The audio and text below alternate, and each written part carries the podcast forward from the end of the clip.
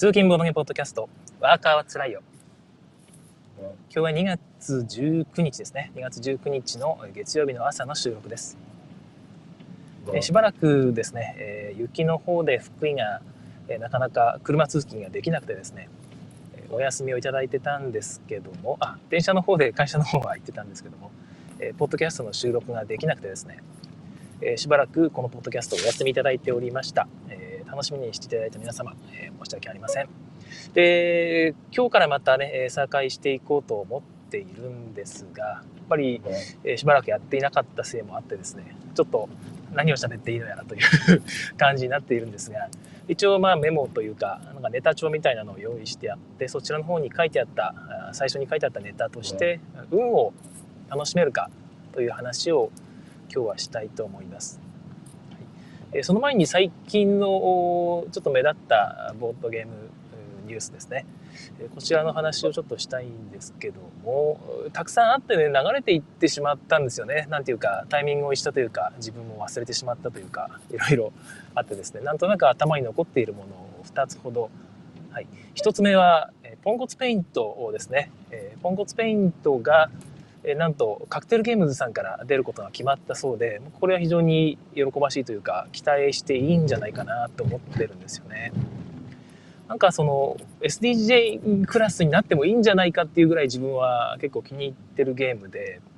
えー、まあその周りの人間に進めていくと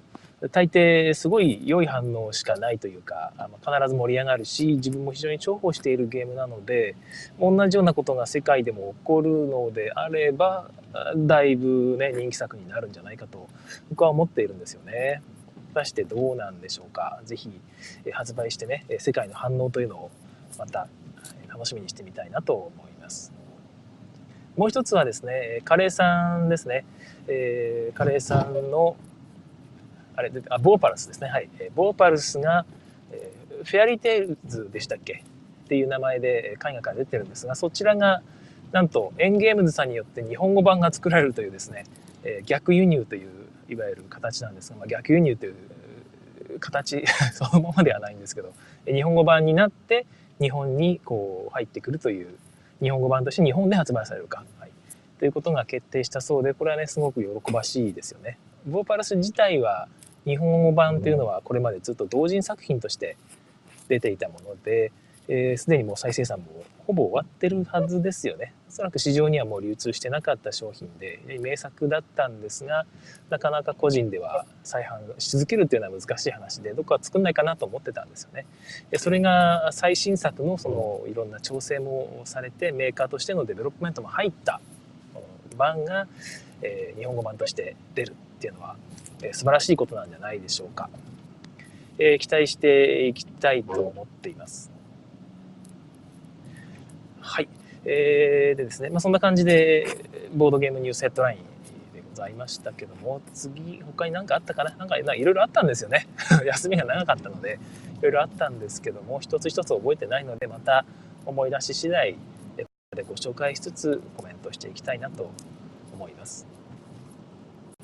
では本題の方に入りたいと思います。一応その休んでた間のですね、まあなんか苦労話とか雪大変だったよって話も今日ね、最初にしようかなとも思ったんですけども、まあそれは何て言うか最後の負けタイムの時にでもちょちょろちょろとね、話していければなと思いましたので、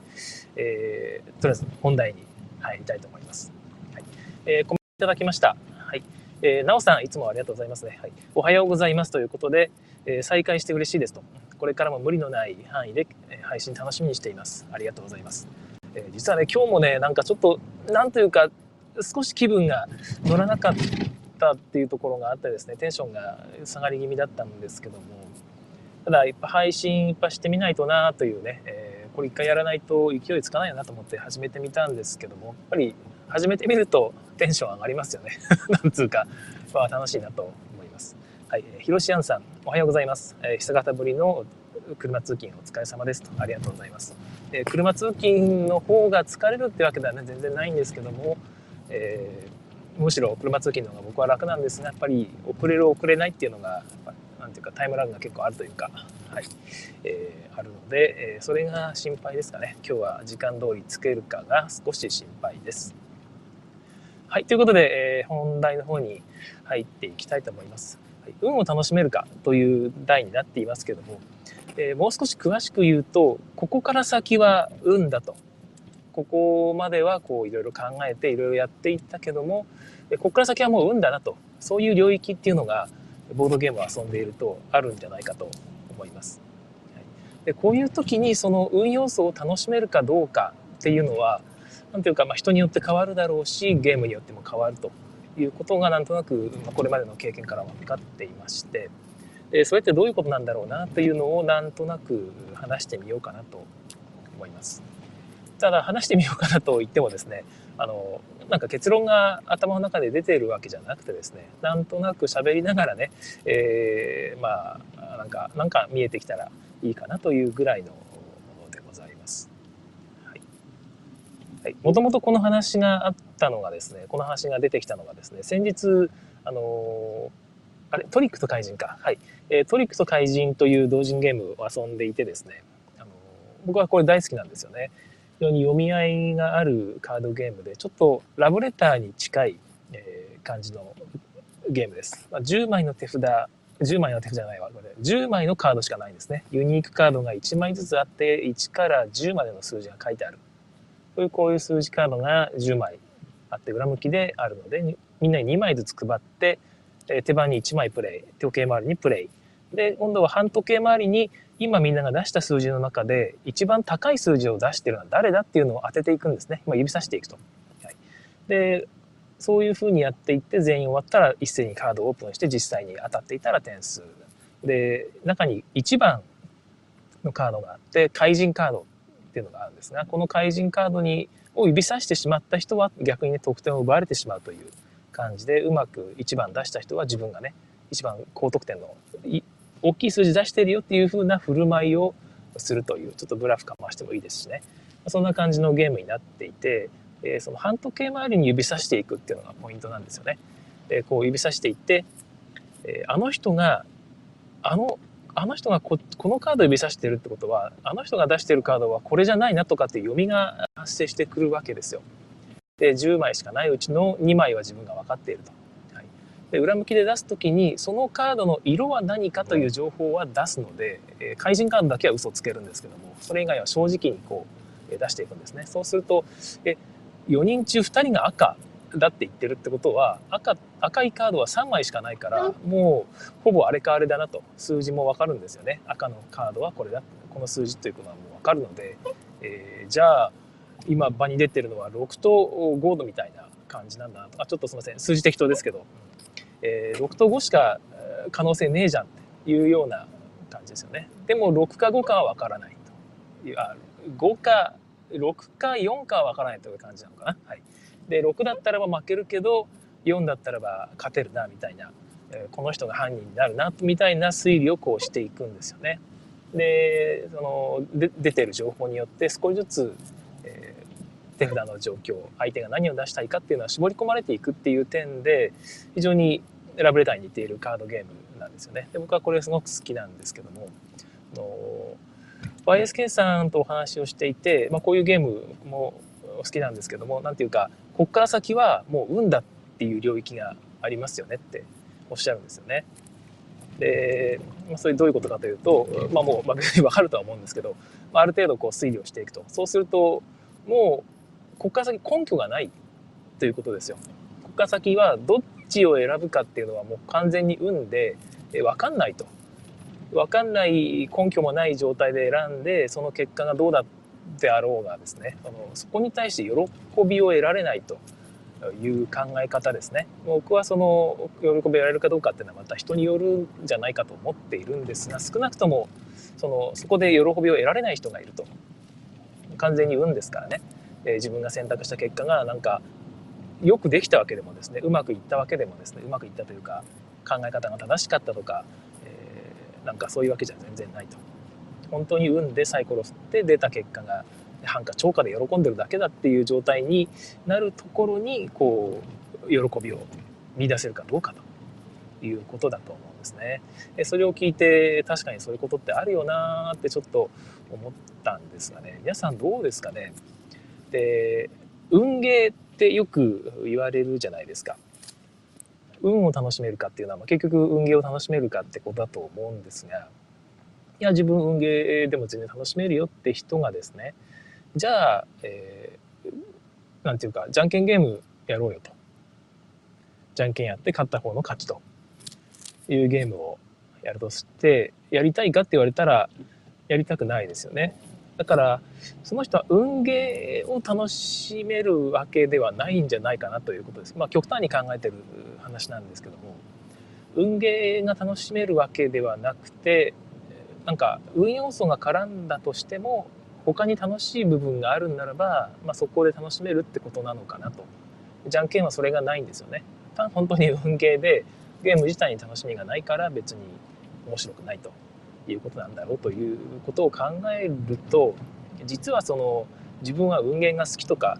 えー、運ゲーが苦手とか言ってる時ですねこのゲームは運ゲーだから嫌いとかねそういうことを言ってる時っていうのは、えー、実は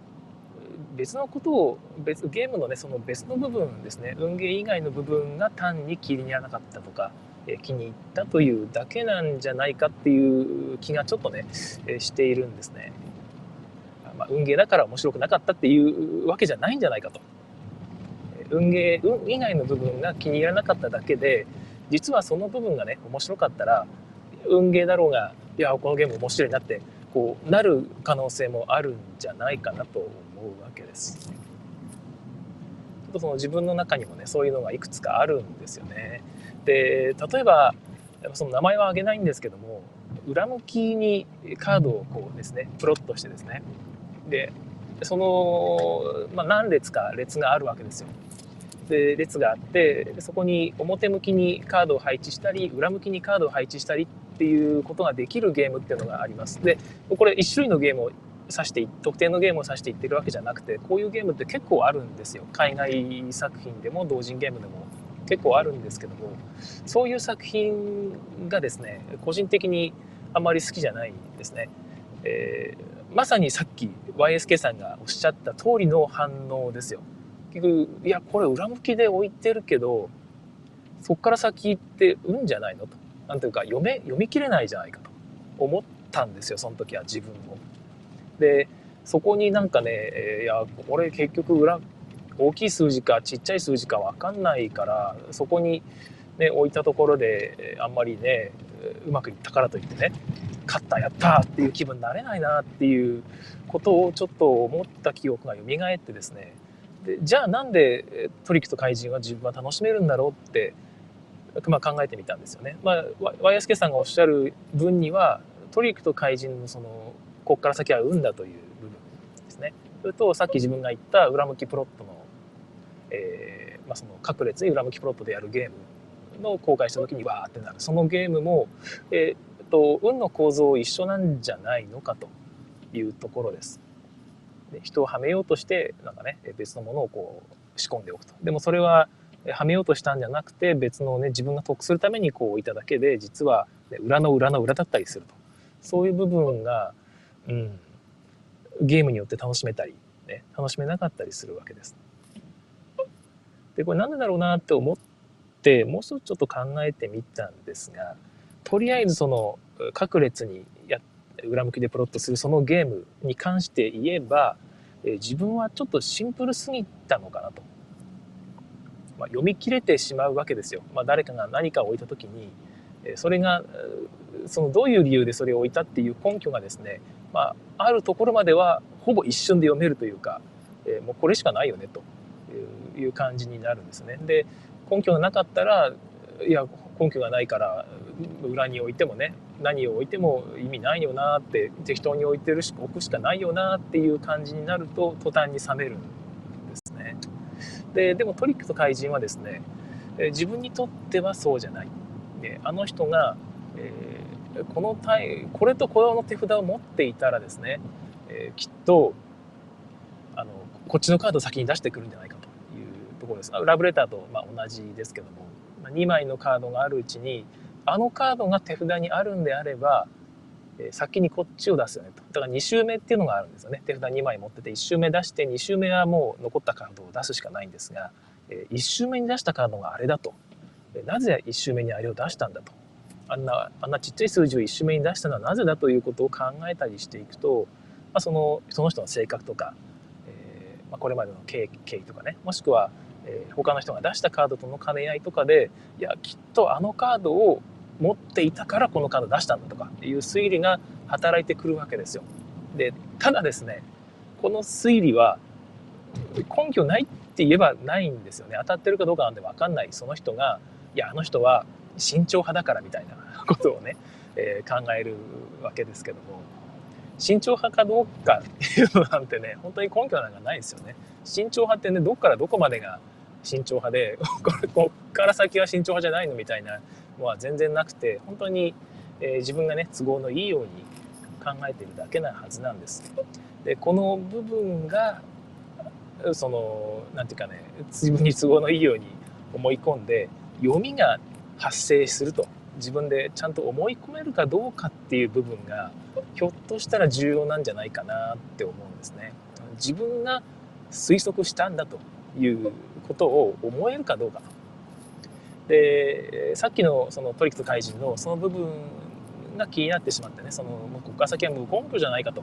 いうふうにここを楽しめないよって思ってしまう人っていうのはですねちなみに YSK さんにラブレターはどうでどうでしたかって聞いたらですねやっぱりラブレターもそんなにその心に引っかからなかったってことをおっしゃったんですよね。それでまあ腑に落ちたというかあなるほどなるほどと。自分はラブレターも大好きなのでああなるほどなって思ったんですよね。だからそこでそのそういう部分で楽しめない人っていうのはある種そのすごく頭の回転が速いというかですねゲームの仕組み自分の絡みっていうのをより深く一瞬で判断できる人なんじゃないかなって思うんですね。自分はそこまでまだ読めないのでトリックと怪人遊んでいてもですねなんかその余地があるんじゃないかといろんな、え考えることの余地があってその人の表情とかからもね、え読めるっていう部分がそこに介在してねこういやこれとこの手札の組み合わせならばこうかもしれないみたいなことをこう考えていくっていう部分になんかやっぱりその考える余地があるんじゃないかっていうことを思えてしまうんですね。だから当たったら嬉しいし外れたらうわくそ読みが外れたと思うんですが、まあ、そうじゃない人構造がねパッと分かってしまう人にとってはいや読みも何もこれかこれしかもうなくてどっち出したかなんて表情から読めるもんじゃないからねっていうふうにこう、えー、思う思うタイプの人っていうか分かるそこまで分かっちゃう人っていうのはえー、まああんま楽しめないのかなという気がしました。はいまあ、先ほどのさっきの、ね、裏向きでプロットする系のゲームは自分にとってはそれだったってことなんだろうなっていうことですね。だからシンプルなゲームだと自分もその状態になりやすいんだけどトリックと怪人ぐらいそのカードとカードのね組み合わせに結構バラエティーがあってで,、えー、ですねでその部分がこう読み切れるかどうかっていうのが自分の頭の中で完全には整理できないぐらいになるとあれぐらいになると自分にとっては十分楽しめるというその複雑度の問題っていうのが一つあるのかなと思いました。でまあ、もう一個あるのがやっぱりさっきから言ってるその他人の表情から読むという顔色伺いということをね清水さんとかもよく言ってますよね、えー、裏向きプロット顔顔色伺い一斉公開系ゲームみたいな、えー、ちょっとその揶揄した感じでおっしゃっててですね。まあ、揶揄してるかどうかは分かんないんですけどその自分向きじゃないっていう感じですよね。清水さんはそういうゲームはま好みじゃないっていうことを前々からおっしゃっているので、えー、まあ、顔色伺い系のゲームっていうのが楽しめるかどうかっていうのも一つあるのかなという気はしています。でそこが運かどうかっていうところですね、えー、顔色を読んでもそれが何の根拠もないじゃないかと。その人の表情が果たして何かを表しているっていうのは根拠があるかどうかなんて全然わかんないから運じゃないかって思う人とえ自分はそうじゃないんですよね。自分はその人の表情っていうのはすごく大事であの人が一瞬カードを出すのをためらったように見える ですね。本当にためらったのかブラフなのか単に晩飯のこと考えててですね、え判断が一瞬遅れただけなのかえー、そんだけなくしゃみが出ようとして止めただけかもしれないですからね。そういうことも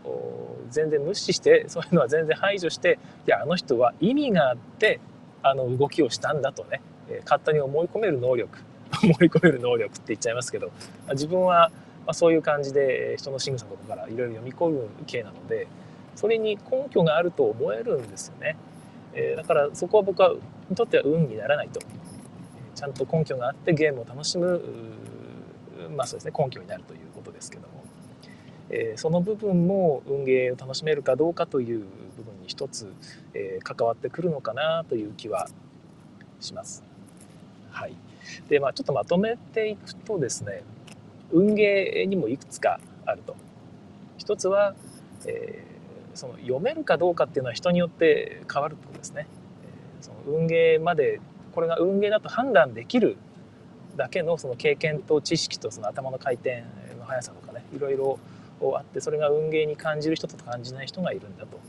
いうところが一つですね。でもしこれがあ真の原因それ唯一の運ゲーだと感じる理由であるならばゲームによってというゲームがそのゲームが運ゲーかどうかっていうのを割と定量的に判断できるのかなと結局複雑度によって変わるというだけの話ですから。そこは面白いんですがもう一個の人の表情によって読むっていうことを運ゲーだと感じるかどうかっていうのはちょっとこれはプレイヤーによる感じですよね、えそこを楽しめるかどうかって部分で、まあ、単純に not for me かどうか自分に向きかどうか自分に向いてないかどうかって部分が関わってくるんだろうなという、えそんな気がします。はい、で最初の方に話した、えー、話にちょっと戻るとボードゲーム全般に言えることなんですが そのゲームが楽しめるかどうかという楽しいと思ったかどうかというのは、まあ、一つの要素に原因を求めてですねこのゲームは運ゲーだったから面白くなかったんだと思った時に果たして本当にねそれが運運ゲーだから面白くなかったのかっていうのは少し考えてみてもいいのかなと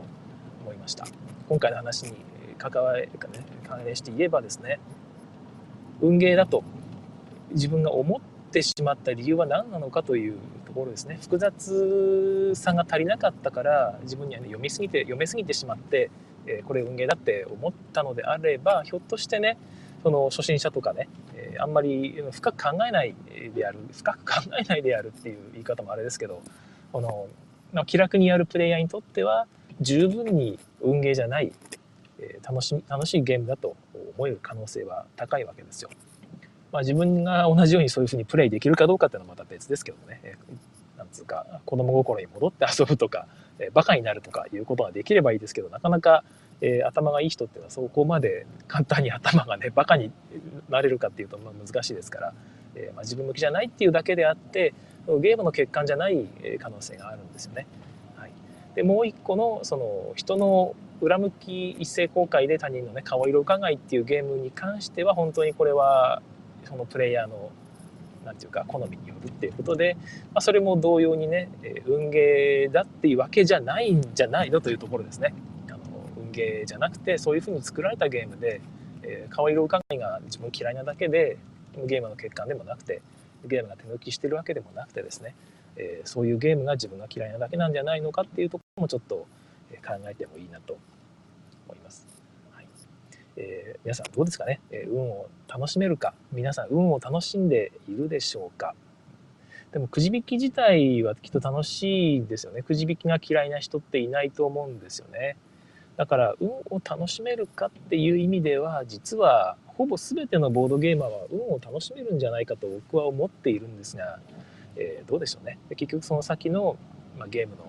面白さ運以外のゲームの面白さっていう部分が自分が楽しめるかっていうに関連しててですね、え、その部分にもうちょっと注目して分析していくと何ていうかこれ運ゲーだから嫌いってこれまで言ってたものの新しい魅力に気づいたりもしくはこれ運ゲーっぽいから自分向きじゃないんじゃないかって思っていたゲームやってなかったゲームですね。そういうゲームも実は楽しめるかもしれない。もしくは、運運ゲーだって思い込んでいたけどいやそうじゃない別の楽しみ方があるっていうふうに、えこれまで遊んだゲームの中でも思えるかもしれないですしちょっと見方を変えてやってみるといいのかなと思いました。はいえ今日は、えーちょうどいい時間ですね25分ぐらい経過したので、え本編はここまでにしたいと思います。はい、コメントをまたいくつかいいているのでご紹介します。えー、鎌地さん、え再開おはようございます。おはようございます。え再開されて何よりですと。え生配信初参加。あ、そうだったんですね。えありがとうございます。純一さんの声にいつも癒されていますということでありがとうございます。いつも私もね、皆さんのコメントに、えー、強く癒されております。ありがとうございます。多分今日ちょっとね、あの声の感じが沈み気味で テンションが上がってないわけじゃないんですけども、あの聞きづらいこともいっぱいあったかと思いますが、えー、ご容赦ください。えー、シュウさん、え再開嬉しいです。ありがとうございます。え北陸の雪続きをニュースで聞いていて、え配信は先かとですね、えうかうかしていてライブ拝聴が遅れましたということで全然構いませんので 大丈夫です。あのライブで聞くっていうのもねなかなかタイミングが合わないと難しいですし基本的にポッドキャストで聞いていただければなというふうには思っておりますのでまたあの空いた時間にでも、ね、気になったエピソードだけで構いませんので、ゆっくり聞いていってください。はい、えー、なおさん、もう一個コメントいただいてます。将棋も相手がいる以上ですね、どう指してくるのかわからないとすると、どのゲームも読み切れない要素があると。えー、あるので、え、運要素の強さの許容をどの程度受け入れられるかが楽しめるかに関わってくる気がしますと。いいですね。ちょっとこの話も少ししようかな。えー、その相手がどの手を打ってくるかわからないというインタラクションを運だと、え感じられるかどうかっていうのも一つなんつうかなその人のそれも本当にその人の資質というか考え方というかですねその、まあ、本当に好みの部分によるのかなと思うんですね。ただ個人的にはその相手が何を指してくるのかわからないということ自体は運ではないと思っています。そのまあ、インタラクションだということでそれはそれを楽しめるかどうかっていうのはまたちょっと別なんだろうなと。まあ、運だと感じるかどうかっていうのは、うん、またちょっと違ってくるんだと思いますけども、まあ、その相手が何を指してくるかわからないそのなぜわからないのかっていうのがちゃんとルールで示されているんであれば僕はそれは運ではないと。ただ本当にある種その自分が相手の立場だったとしても何指すかこれ分かんねえよなってどれどの手を打っていいか分かんねえな適当に打つしかねえよなというようなゲームだったとしたらそれは僕はルールの欠陥だというふうに思います。そういうゲームは自分はまあ分かってないだけかもしれないんですけどもそのゲームについてまだ分かってないだけかもしれないんですがちょっとその運ゲーだなと 思ってしまうんですよね。あんまり面白くないなと思うゲームっていうのはそういうゲームが多いですっていうそのこのタイミングだとどっちを打ってもどうしようもないよなと根拠がねえよなっていうゲームがたまにあったりするんですね。そういうゲームだと面白みがないし相手の打つ手もねやっぱり適当になってしまってそうすると相手が何を打ったか何を選択したかっていうのはやっぱり運になるとインタラクションではないんですねその場合は。それはまあちょっと面白くないかなという気がします。そうならないようにちゃんとやっていかなきゃいけないですよね。はい、最近やって面白かったのがですね、あ、すみません、名前が出てこないな。ごめんなさい。バッティングゲームであの出荷したり船に積み込んで、えその商品をがめたりするバッティングゲームがあって、え赤い箱のどうだったかペガサスだったかな、えー、とバネスタさんで買えるゲームなんですけどもちょっと赤い、赤い細長い箱ですね、に入ってるゲームで、6人ぐらいまで遊べたのかな ?5 人、6人ぐらいまで同時に遊べるバッティングゲームなんですが、バッティングゲームって裏向き一斉公開で本当に顔色伺いなんですよね。でも、相場が変わっていくと。この辺は完全に、えー、ハゲタカの餌食と同じなんですけども、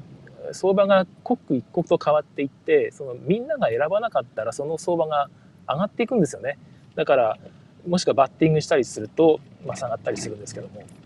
そういう意味で、えー、この現状みんなのステータスもどんどん変わっていきますのであの人が、えー、今のこのステータスならばあそこを選ぶのがベストなはずだと。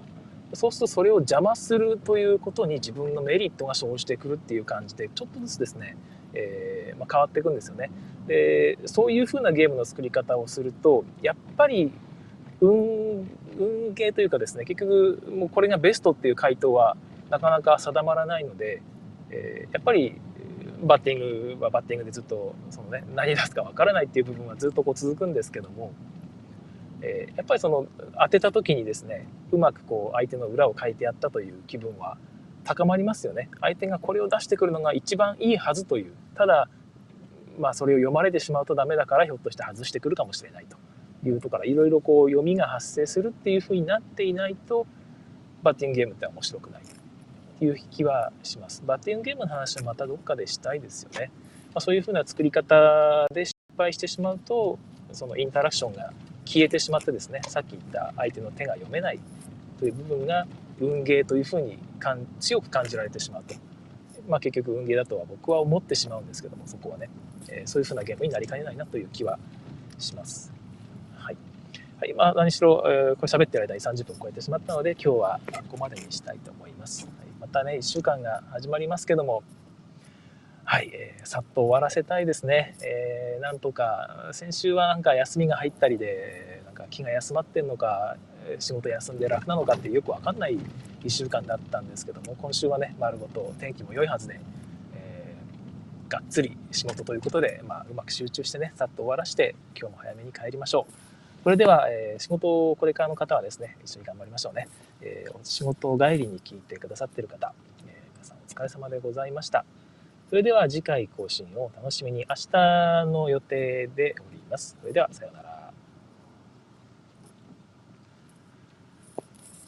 はい、えー、ここからはおまけの時間となります。別にね、えー、ライブで聞いてる方のための適当な時間合わせのための雑談なので、えー、ポッドキャストとかで聞いてる方は飛ばしていただいて全然大丈夫です。えー、とですね、そうか、冒頭に言ってたんですが、雪の話をね、なんとなくここでしようかなっていう気になっています。あんまり本編でやっても興味ない人は興味ないですからね。はい。で今現状走っている道はですね道の道路の方は完全に乾いていて、まあ、アスファルトが見えているとでただ両側がもう渦高い雪が積もっている状態がずっと続いていてですねこの歩道の方が雪かきされてないんですよねでそうすると人が道路のこの脇の方を歩くという状況になってしまってですね、まあ、そうするとそこでこう車を避けなきゃいけないと、まあ、もちろん仕方がないんですけども。で車がその分遅れるということが結構発生していてですね、まあ、危ないしね仕方がないんですが、えー、そうするとどうしても渋滞が起こると。街中の方であればあるほど渋滞が起こるという感じになっています。はい、でこの状態がねいつまで続くかなんですけど雪がこんだけ積もってしまうと簡単には溶けないんですよね太陽光線でも溶けるっても表面だけでで奥の方はその雪自体の重みでいわゆる圧雪という圧縮された雪という状態になってるんですよね。そうするとそれもまた硬くて、こう手動では雪かきしづらいという、スコップが入らないんですよね。ガンガンガン。そういう雪がいつまであるかっていうと、こういう雪って結構ま4月頃まで残ったりするんで、え、なかなか難しいです。本当に渦高く積もってる昔の豪雪だったりするとですね、6月ぐらいまで残ってたりもしたんですよね、雪が。街中に。で、交差点の真ん中にまだ雪の山が残ってたりする場面もあったりして、いや、これは当面なかなか難しいなという気がしています。でただ、先週、ね、あの、しばらく電車通勤してたんですけど、なんか楽しかったですね。思い返してみると。うん、今日ガソリン代使わないので、一応往復で800円かかるんですけども、まあ、800円ぐらいと言ってもね、えーガソリン代だと500円ぐらいかかるので、追加で300円ぐらいかかるだけなんですよね。まあ、ぶっちゃけ駐車場を借りるより、電車通勤した方が 安上がりなんじゃないかって今回気づいてしまったんですけども、電車通勤してると、なんか、ちょっとね、時間が細切れになるんですよね。えー、まず駅まで行くと。まあ、それは、あの、家族に車で送ってもらってるので、その時間もいいんですが、そこに10分ぐらいかかると。で、降りて駅で待つと。そこにま5分10分ぐらいあると。で電車に乗ってすぐに座れればいいんですが、まあ、なかなかそうもいかないので電車に立っている時間5分ぐらいで5分ぐらい経つと座れると。で座って20分ぐらいですよね。で駅に着くとまだ解散の時間に合 ってないのでそこでまたね10分15分時間を潰すって感じで何ていうか目まぐるしくねちょっと時間の切り替わりっていうか時間が細切れになってしまうっていうことがあってちょっとそれだと、なんかその集中して何かを考えたりとかですね、何かをやったりっていう時間にはならなくて、もったいないんですよね。なんか、確かに手は空くし、ずっとね、なんか、ポッドキャスト聞いたりもできたりするんですが、やっぱ車の方がまとまった本当にまとまった時間ずっと集中してなんかできるというこんなポッドキャストができるのもやっぱ車通勤だからっていうのもあるんですよね。まあ、それもあって車通勤の方がやっぱ自分は合ってるなというのが今回改めて思いました。はいえー、まあ、電車通勤またねたまにはやるかもしれないんですがこれからも車通勤かなという気はしています。はいえー、そんな感じで、えー、まあ、5分ぐらい経ったのかな。はいえこの辺で終わりたいと思います。それではさようなら。